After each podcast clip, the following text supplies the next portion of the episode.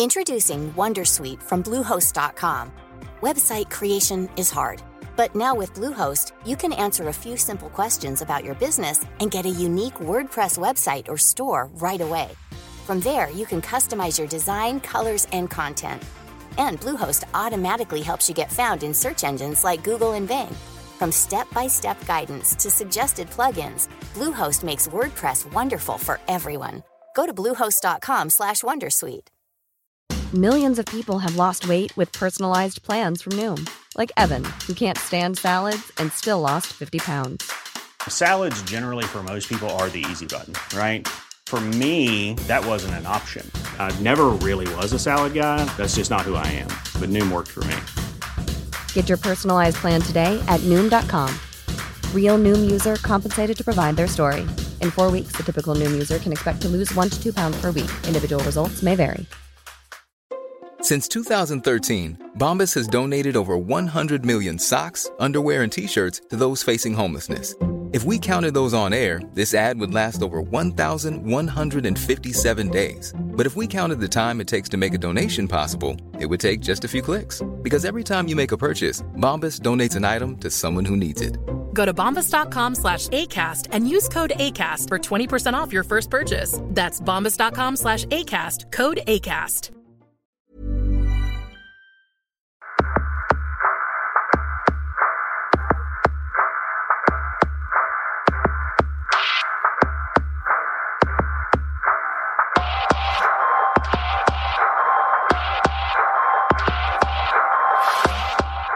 Bienvenidos a la Sunecracia. Hoy tengo conmigo a Andy Ramos Hill.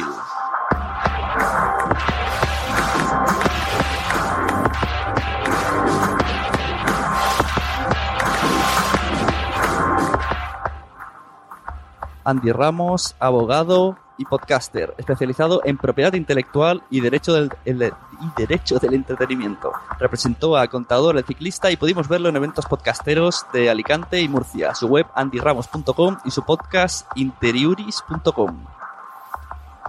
Hoy viene a la Sonecracia a responderme algunas dudas legales, aparentemente pueden ser lógicas, pero que tengo ganas de indagar. Así que muy buenas, Andy. Antes de nada, vengo un poco acojonadico porque escuché una charla de que hiciste en Murcia y básicamente lo que venía a decir es no uséis nada, no podéis usar nada. Entonces quiero saber si has venido a, a decirme que esto es verdad y ya terminamos el podcast. hoy un poquito más. Bueno, Sune, lo primero, muchas gracias por, por invitarme. El, soy podcaster o me considero podcaster, aunque ya no tengo podcast. Eh, Empecé con mi podcast en 2005, ya por temas profesionales, personales y por no poder eh, alimentarlo, pues lo, dejé. Eh, sigo considerando podcaster, aunque ya sin, sin podcast, ¿no? Pero, pero bueno, sigo manteniendo el blog, Twitter y otro, y, e intento tener una presencia activa en, en Internet.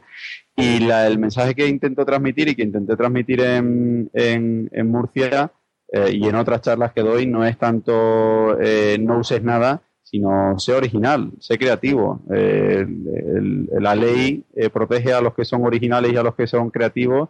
Eh, lo que hacen, si quieren, son, es para ellos y solamente lo podrán utilizar ellos, por lo que el, mensaje que intento transmitir más bien no, no es negativo, sino positivo, de cuanto más creativo y más original sea, pues más valor añadido, más distintividad, más, más eh, se puede eh, di- diferenciar tu, tu propuesta a, la de, a la de otros. ¿no? Yo tengo mucho, bueno, escucho muchos podcasts, tengo amigos que hacen y, y veo cosas, ¿no? cosas que no se hacen bien, pero a mí no me hacen mucho caso, entonces digo, bueno, pues voy a traerte a ti, a ver si te hacen mucho caso. Entonces yo veo que la gente sube audios así sin pensarlo, se van arriesgando, dice, no pasa nada, solo pongo unos segundos. Otros también, luego hablamos también del Creative Commons, que también se usa un poco libremente, ahí me incluyo, pero nunca me fijo bien exactamente qué Creative Commons es, que, no puedes usarlo todo así libremente. Entonces, exactamente qué tipo de música podríamos usar en nuestros podcasts. Bueno, pues la ley eh, protege la ley de propiedad intelectual no solamente en España, sino a nivel eh, mundial. Hay unos convenios internacionales que, que, eh, que han sido suscritos por eh, prácticamente todos los países del mundo y hay una reciprocidad. Eh, los, eh, los autores americanos, noruegos o rusos están protegidos en España y los autores españoles están protegidos en cada uno de los, de los países. Estas leyes pues otorgan derechos exclusivos a los que a los creadores a los autores y no solamente a los creadores y autores sino a otras personas que están alrededor de estos autores y creadores como pueden ser las personas que los cantantes que interpretan una canción los músicos que la ejecutan con los instrumentos y que la ley pues considera que tienen unos aportes y tienen una una, una prestación que se tiene que proteger de alguna forma y también al que produce esa, esa grabación. Y la ley lo protege, eh, a una discográfica la protege exactamente igual que un podcaster. El, podcaster, los derechos que tú tienes sobre este podcast, a efectos legales, tú eres como si fueses una discográfica, eres un productor de fonograma. Entonces, ¿qué es lo que puedes eh, utilizar? Pues por defecto, eh, todo aquello para lo que tengas autorización.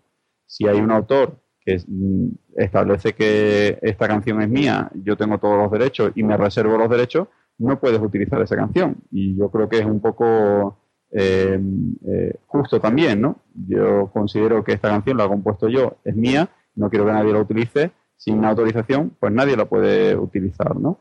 Ya después otra discusión es si eso favorece o no favorece, pero no importa tampoco si tiene ánimo de lucro, si no tiene ánimo de lucro, porque si no, Muchas veces se cree que se puede hacer un uso de una obra de un tercero, de un autor, si no se tiene ánimo de lucro. Pero por esa regla de tres, yo en mi blog podría poner 100.000 películas y 100.000 canciones eh, y siempre y cuando no tenga publicidad, pues no estaría infringiendo la ley, ¿no? Y eso no es así. Eh, da igual que obtengas eh, ingresos o no los tengas para utilizar una, una canción por el mundo de los podcasters o una fotografía, una ilustración para el mundo de los bloggers, hace falta autorización.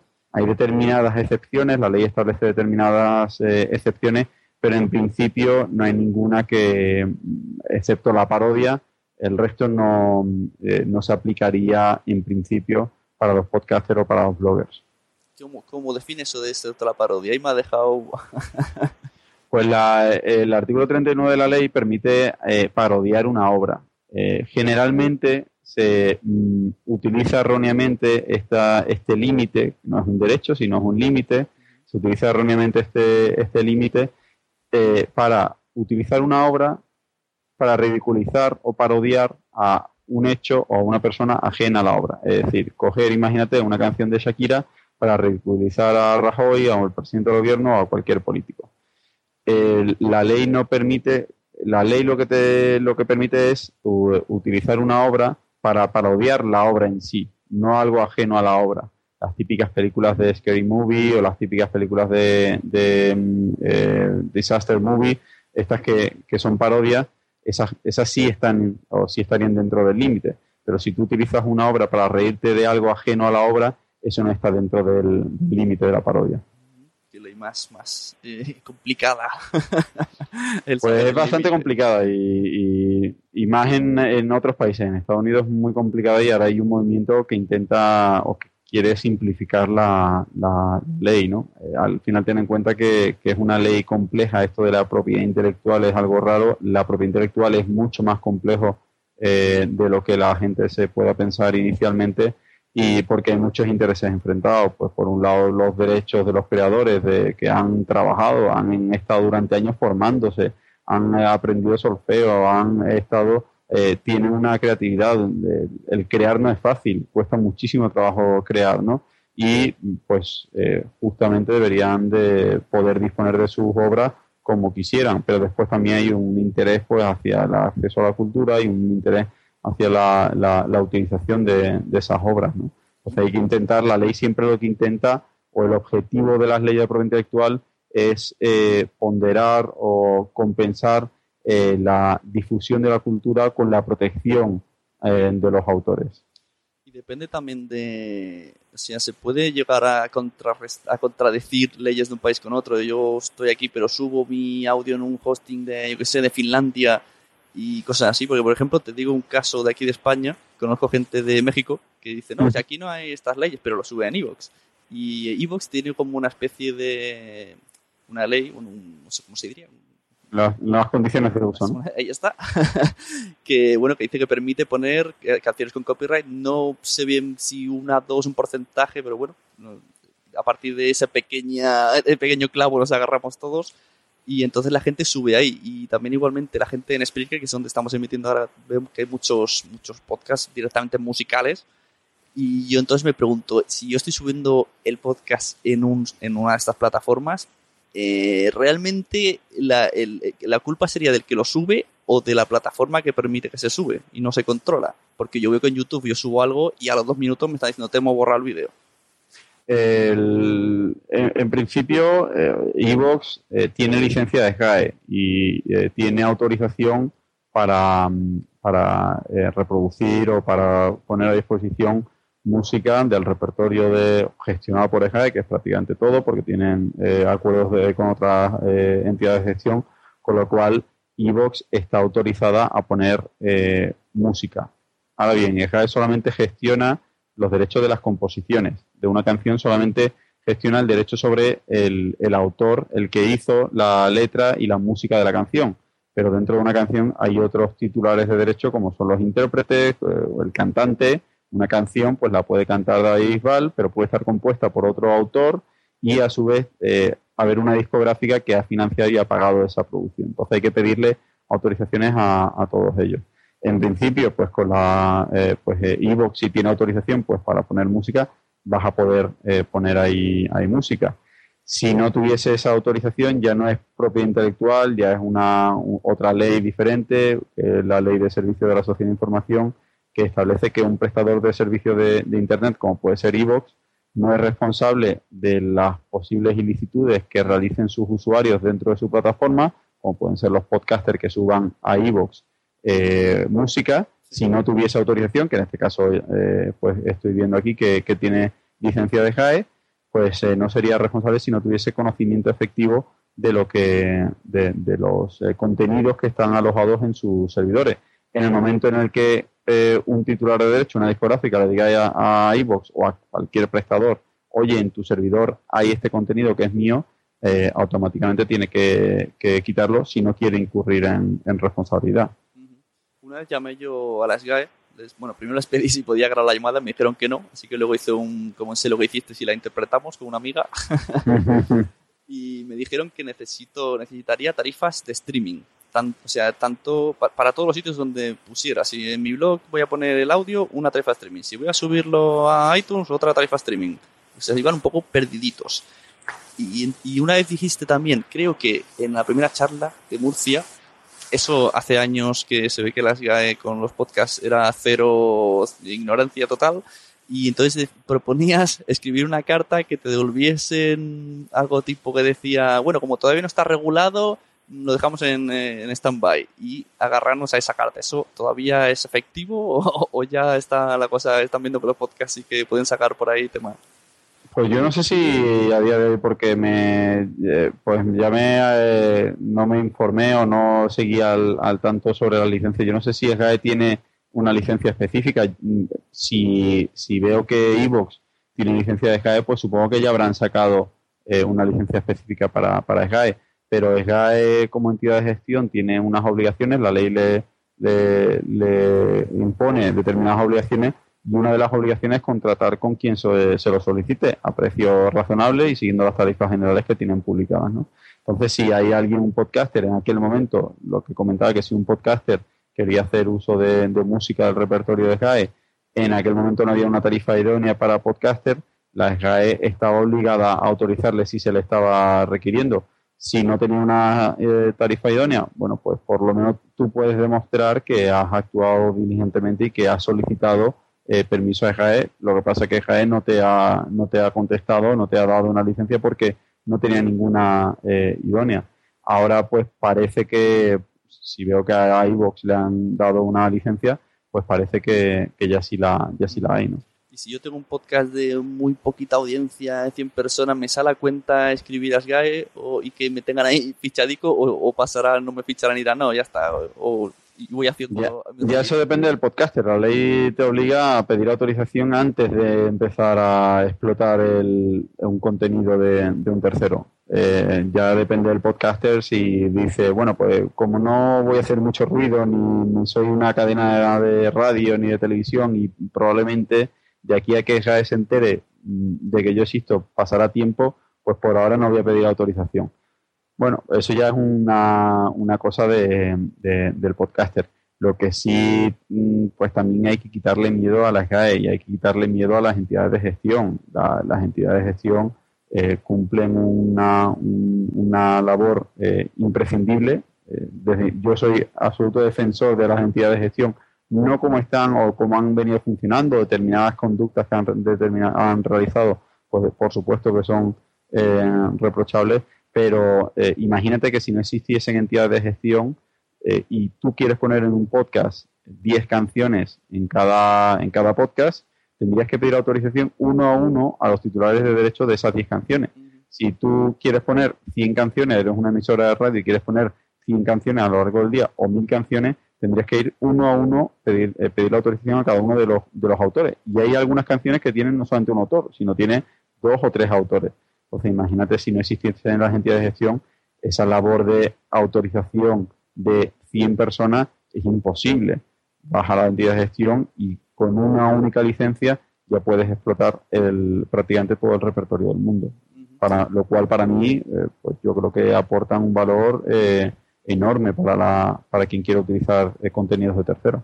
Nos pregunta un, oyente que está en el chat de, del speaker que se llama Lector, es de México, y dice que si un podcaster puede citar a otro. Aquí ahí me, me mete contra las cuerdas porque yo tengo podcast que hacen esas cosas. ya depende de la legislación de cada país. Aquí en España, desgraciadamente, el límite de cita, porque la cita no es un derecho que tengamos los eh, usuarios, sino jurídicamente, y a los abogados nos gusta hablar con propiedad, jurídicamente es un límite a un derecho exclusivo que tienen los autores. En España, desgraciadamente, el límite de cita es hiper reducido. Solamente se permite citar cuando tiene un fin docente y de investigación la cita. Con lo cual, la mayoría de las citas que se introducen en un blog, en un podcast o fuera de ámbitos docentes y de investigación son autorizaciones o, reproducciones o citas que eh, requieren autorización, ¿no? Entonces, en un plano teórico, ¿se, podría, ¿se puede un podcaster citar a otro? Pues en un plano teórico no, pero oye, también esto, pues que si lo haces con respeto y lo haces con, con cierta mesura, pues no suele haber determinados problemas. En Estados Unidos o en otros países en los que el límite de cita es un poco más amplio, no habría problema. Aquí en España tenemos ese problema de que el límite de cita es hiper reducido. O sea que recomienda sobre todo primero pedir permiso a todo lo que se haga, ¿no? Incluso, yo qué sé, si quiero poner una canción de, de Madonna y me escribe Madonna, eso, eso serviría si Madonna me dice, puedes hacerlo, pero solo Sí, sí, sí, de hecho eso lo recomiendo yo siempre. Yo siempre recomiendo que, antes de utilizar el, un contenido de un tercero, eh, le pidas permiso. Y, oye, yo conozco de personas, de bloggers y de podcasters que han, se han tomado la molestia de, escribir un email al, autor. Eh, eso es rara avis en Internet, la gente no suele hacerlo, con lo cual el autor pues se siente agradecido, joder, mira, pues, alguien que utiliza, quiere utilizar mi, obra y me pide permiso previo, qué, detalle.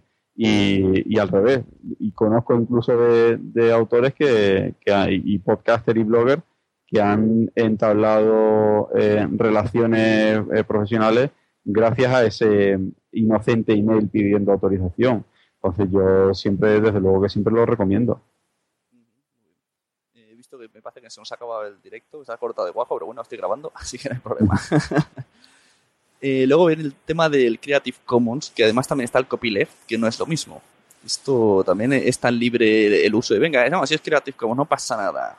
Que hay diferentes subcategorías también.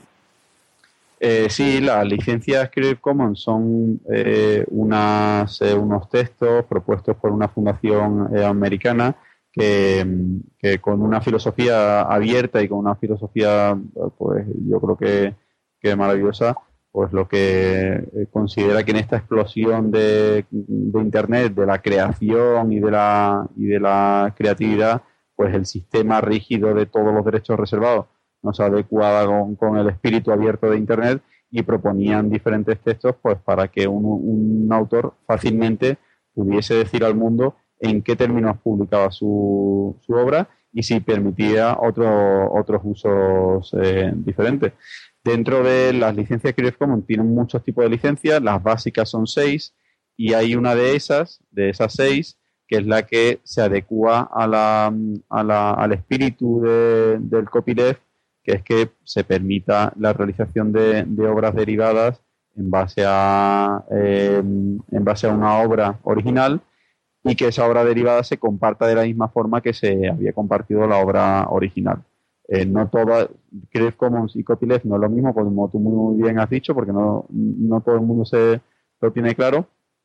Eh, y el espíritu de copyleft es que haya siempre, se parte de la base de que todo autor crea gracias a, los conocimientos y a las eh, y a las vivencias o, la, o, al disfrute de obras anteriores y ahí ese tiene que haber ese compromiso del autor de poner también su obra en el pro común para que otros puedan hacer lo mismo y ponerlo siempre y cuando no se haga una explotación comercial ponerlo dentro de ese entorno común ¿no?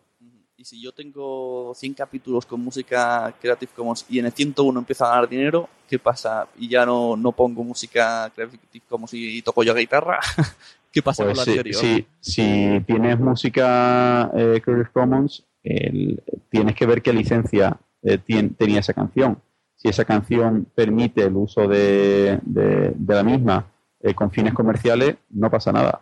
Si, si en cambio te eh, te especifica que puedes hacer uso de esa obra, de esa canción en tu podcast, en tu página web, etcétera, siempre y cuando no tenga una finalidad comercial, pues en ese caso solamente puedes hacer una cosa, que es respetar los deseos del autor. Si el autor te ha dicho, mira, te permito utilizar mi obra, a la que a la cual le he dedicado tiempo, esfuerzo, talento, creatividad, etcétera, pero en estas condiciones.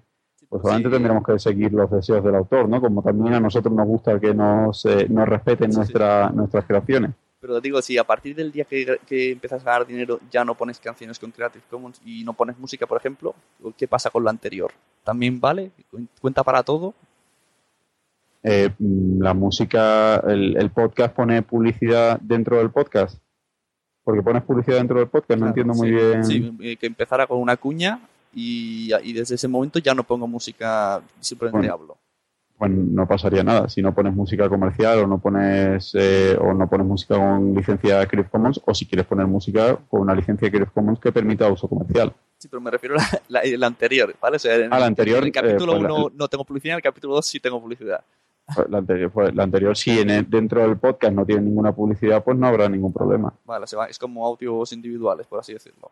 Claro, ya después ahí la cuestión es si eh, los audios los estás poniendo a disposición en tu página web y en tu página web pones banners eh, comerciales, o sea, pones banners de publicidad. Eh, pues ya ahí eso es la zona de grises, gracias a la cual vivimos los abogados, de argumentar quién tiene razón, quién no tiene razón y si eso es uso comercial o no es uso comercial. Y luego hay otro ejemplo muy que me tiene a mí con la mosca atrás de la oreja. Como hemos hablado antes de Evox. Tú ahora si yo subo un audio Evox con mi música Creative Commons sin ningún tipo de intención de tener publicidad y nada, pero en Evox eh, me mete una cuña. Está metiendo cuñas a todos los audios que tiene puesto. Entonces escuchas mi, mi podcast a través de ellos, hay un anuncio y luego sale mi podcast. Pero yo no he sido. Entonces, ¿qué pasa aquí? Pues yo no me voy a manifestar porque eso ya es una opinión jurídica. Además, conozco al fundador de, de Evox y, tengo muy buena relación con él y eh, depende ya de la licencia. Eso ya va a depender de la licencia, va a depender de, las autorizaciones que haya y como no conozco las autorizaciones, pues me, parecería eh, temerario dar una opinión jurídica sobre eso. Y luego el tema... Pero seguro que si lo están haciendo es porque pueden hacerlo porque eh, aparte eh, él es una persona pues muy, muy prudente, tiene una asesoría jurídica muy buena y, seguro que si lo está haciendo es porque, porque pueden. Y pasando del tema audios, hay mucha gente que, que, me dice, ah, yo me gustaría leer este texto o tal. Y yo digo, pero yo creo que no puedes. Y me dice, no, pero si es con fines educativos, sí. Yo digo, pero ¿cómo defines tú que tu podcast es de repente educativo? ¿Dónde están los límites en, en el audio, en el, en el, en el texto? Bueno, educativo siempre que esté dentro de un entorno educativo. Si tú, eh, o sea, todo el podcast eh, o tiene una finalidad de entretenimiento o, de ilustración o de educación, pero al final el, la ley lo que considera y los tribunales lo que consideran es que estén dentro de un entorno educativo de, educación reglada. Eh, no, no vale eh, que yo considere que mi podcast sobre propiedad intelectual es muy eh, educativo y que por eso puedo eh, citar eh, obras de tercero, sino que tengo que hacer, eh, tengo que estar en una universidad, tengo que estar en un colegio, instituto, en algún tipo de, centro de, educación. Estamos llegando al resumen de que no podemos usar casi nada. ¿eh? Bueno, puedes usar todo lo que tú hayas creado. Es que yo siempre lo que intento transmitir es que, es que hay que ser creativo. Es que hay que ser creativo y que no nos... Em, que, no... Que, veamos eh, las limitaciones que pudiera eh, poner la ley de propiedad intelectual en un primer momento como un desafío para, para, para no plagiar o no eh, utilizar las obras de, terceros, sino para mm, sacar todo lo que llevamos dentro. Hoy en día, y, la revista también lo dijo hace un par de años, pues los, protagonismos, los protagonistas somos los usuarios que ya somos creadores. Pues vamos a demostrar que somos creadores y que, que, podemos utilizar nuestra creatividad para, para hacer obras y no solamente para reproducir lo que hayan hecho otros. Sí, pero no te satisface, ¿no? Tú quieres que tú quieres seguir utilizando la música comercial o, los contenidos que haya hecho otro. No uso mucha contenido comercial, pero bueno, sí que utilizo a veces Creative Commons, pero tampoco me, me acabo de imaginar comprándome una batería, una guitarra, aprendiendo clases y cosas así. me ha hecho mucha gracia. y última pregunta, hablando de hacer la música uno propio. A veces he hecho la trampilla esta de, ah, mira, hay un tío tocando la guitarra, una cover en YouTube y digo, esto, yo ya no estoy eh, poniendo música comercial, estoy poniendo a un tío de YouTube que está copiando a uno. ¿Esto, como, ¿esto lo hago bien o me columpio mucho? Bueno, eh, hay que ser original y hay que ser creativo. Y con eso, ese es el mensaje que, ¿no? Eh, y utilizar, respetar a los otros como nos gusta que nos respeten a nosotros. Si hay alguien que, que permite, si queremos utilizar obras de tercero, Hoy en día, además, con a través de Flickr, a través de Google, te permiten, y la propia página web de, Creative Commons, te permiten buscar obras que se han publicado con una licencia Creative Commons. Y es tan sencillo como irte a Google, si quieres utilizar una foto, yo cuando doy clases siempre pongo el ejemplo que esa funcionalidad pues la conoce muy poca gente, pero irte a la búsqueda avanzada de Google, eh, imágenes, poner, hay una pestaña de licencias de uso y puedes decir si la licencia de uso que tenga la fotografía eh, y ya está, ¿no? Es tan sencillo como respetar los deseos de los, de, los, de los creadores, ¿no? Y en caso de que las GAE nos pillase a todos los podcasts, ¿qué pasaría? ¿Tendríamos que pagar multa? ¿Tendríamos que borrar los archivos si aquí somos tan amigos? La, generalmente, como te dije antes, hay que perderle el miedo a las entidades de gestión, que no son tan malas como eh, puedan, muchas veces puedan ellas mismas aparentar porque han hecho cosas que no están nada bien, pero y también la imagen pública que tienen. El, cuando hay una infracción de derecho, mm, yo por lo menos nunca conozco a nadie que haya demandado directamente.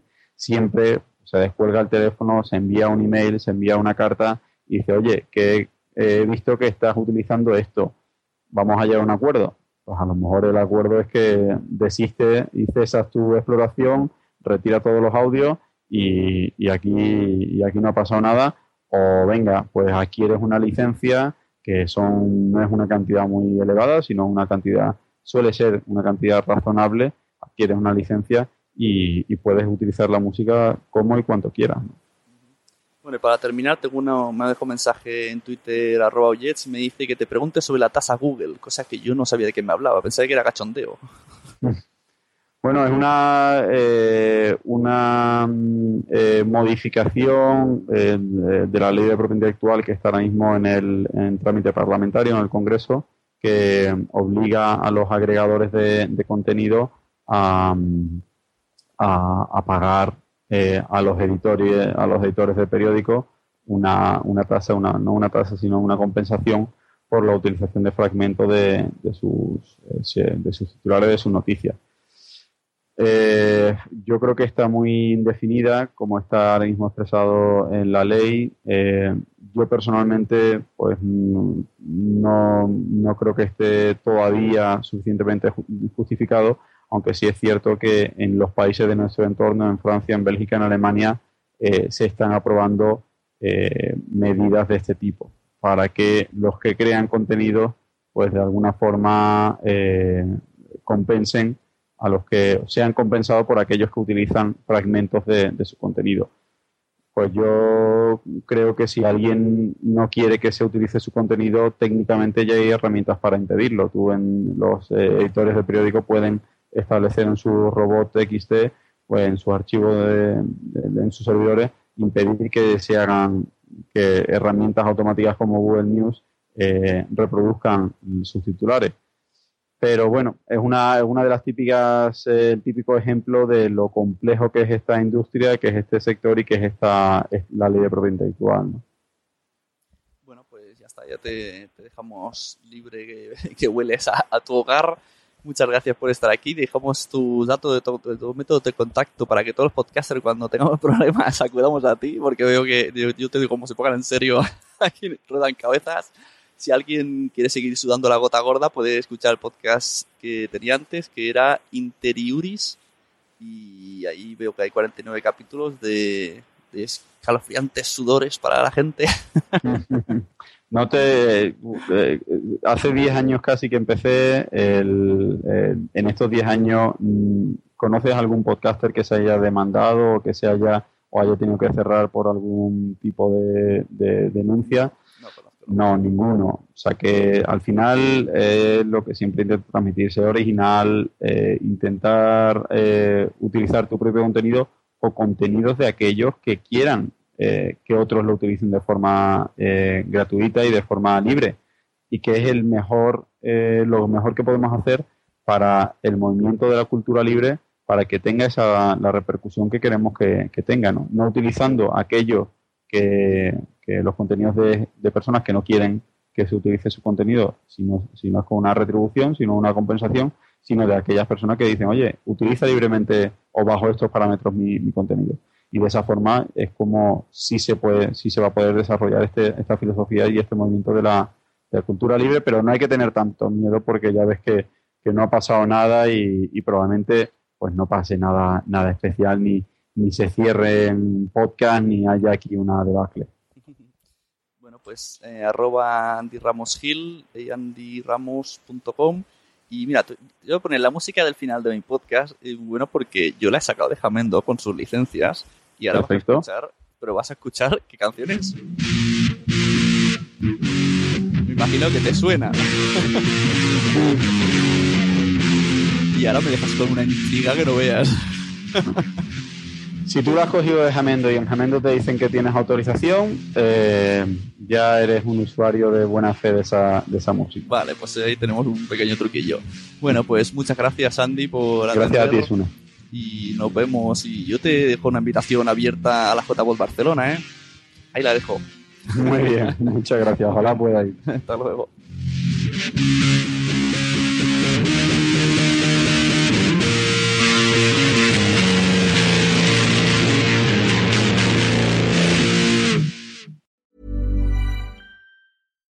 Hi, this is Bachelor Clues from Game of Roses, of course, and I want to talk about Club Med.